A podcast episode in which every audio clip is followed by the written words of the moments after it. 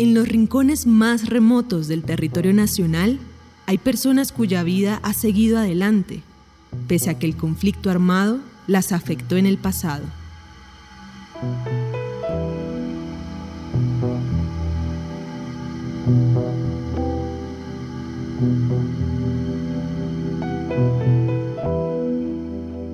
En el colegio habían, cuando estaba en décimo, un décimo, pues había un profesor que era profesor de sociales.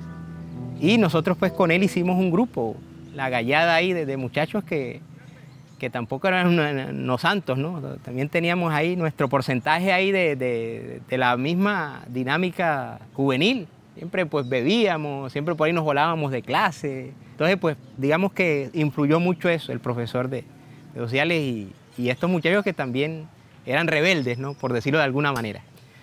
Nosotros pues pertenecíamos a un grupo, nos anexamos a la JUCO y cuando llegué a la universidad, pues ya esa es otra dinámica, ya esa es otra dimensión de la vida, ¿no? De la vida política, de la vida social.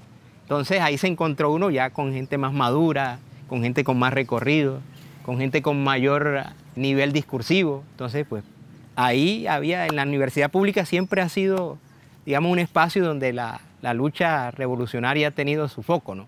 Producto de esas circunstancias, Óscar Pineda se vincula a las FARC en el año 2000 Tenía 21 años y solo le faltaba entregar la tesis para graduarse de filosofía en la Universidad de Cartagena.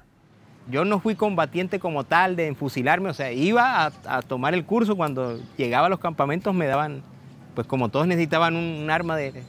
Pero de decir que fui a combate, no.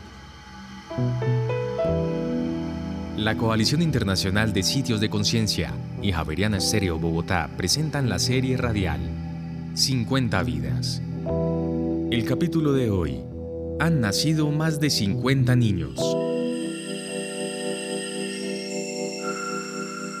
Mi nombre es Oscar Pineda, tengo 44 años y nací en Plato Magdalena. Pues eh, digamos que el proceso mío fue un poco distinto, porque no dejaba yo de ser estafeta, porque de verdad que la vida en el monte es una vida dura. Dura para uno que estaba en la ciudad, que iba de vez en cuando a hacer algún curso, que se le tocaba meterse al menos un mes, dos meses en cursos, en, capacitaciones, y era dura, que le tocaba hacer, digamos, las mismas cosas que, el guerrillero natural. Entonces no se podía tampoco perder esa conexión entre la ciudad y el monte, que había gente que necesitaba tú, seas como sea, en la ciudad. En este caso, yo me inserté en el PC3, que es el Partido Clandestino Comunista Colombiano. Pero hubo un momento de, fracturación ahí, que fue el momento de cuando empiezan a capturar en el 2005 a, la gente que estaba dentro del grupo donde yo estaba. Entonces, bueno, no hubo otra, yo tuve que salir a la frontera. Hasta afortunadamente viví en Maicao y pues era muy fácil para mí estar del otro lado. Pero aún así continuaba pues en la lucha política ya en Venezuela o ya en Maicao, donde sea, pues había la manera ahí de, encontraba la forma de también apoyar. A veces, por ejemplo, había cosas que no podías hacer desde el monte, ¿no? Por ejemplo, llevar logística, llevar información, comprar cosas, esperar a la gente, tener contacto con...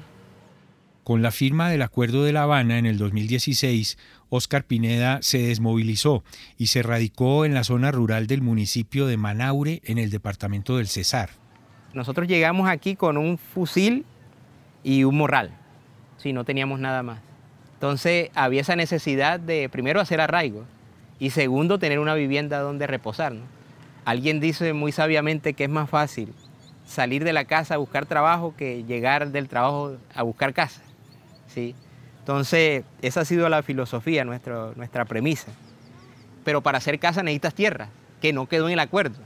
Entonces nosotros al ver esa necesidad, acudimos a un préstamo de un crédito que nos otorgó, yo no sé si se puede decir, confiar, valga la cuña. Entonces confiar confió en nosotros, nos prestó un dinero que fueron 114 millones de pesos para comprar 24 hectáreas, que es el lugar donde se va a construir la Ciudadela de Paz, Bertulfo Álvarez. Entonces nosotros pues hicimos ese esfuerzo, cada uno de los, de los viviendistas sacó durante un año 100 mil pesos de la renta básica propia ¿sí? para comprar el terreno. Un terreno que al final mide 20 por 25. La casa tiene una dimensión más o menos amplia, 94 metros cuadrados.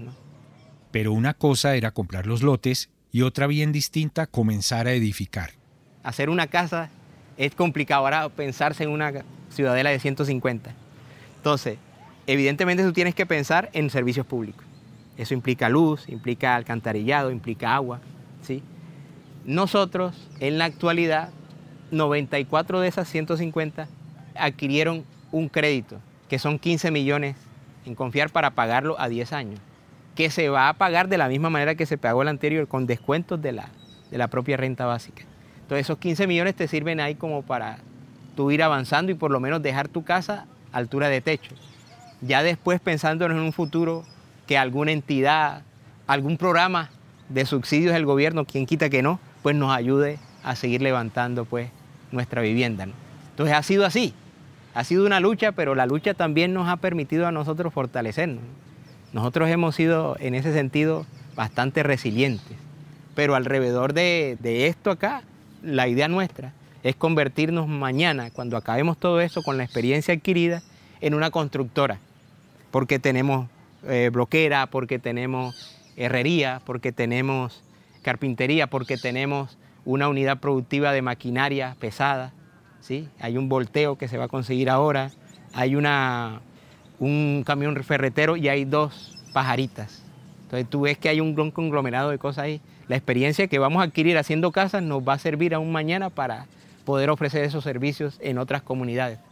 Adicionalmente, Oscar Pineda y otros excombatientes están sacando adelante otra empresa. Entonces, la idea con Ecotour es que esto nos permita primero vender la idea de la construcción de paz, de lo que estamos haciendo en el territorio, que la gente no pierda la fe en esto, pese a la matriz de opinión que dice que esto es un fracaso, que estamos aquí llenándonos de dinero, que las reincorporaciones ha servido como una vaina para la impunidad, eso no es así.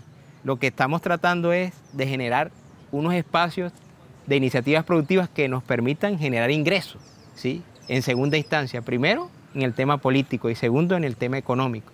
Entonces la clave está ahí. estamos en estos procesos así.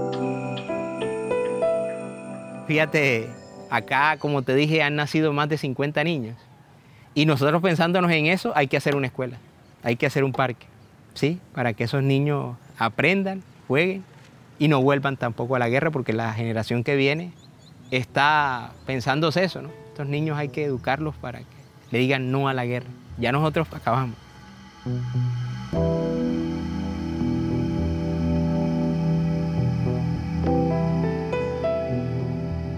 50 Vidas es una serie radial de la Coalición Internacional de Sitios de Conciencia y Javeriana Estéreo Bogotá. Libreto y dirección José Vicente Arismendi. Grabación de campo Camilo Manchego. Postproducción Laura del Sol Daza. Producción Juan Sebastián Ortiz. Transcripciones Ana María Velázquez. Producción ejecutiva Lina Marcela González y supervisión general Darío Colmenares.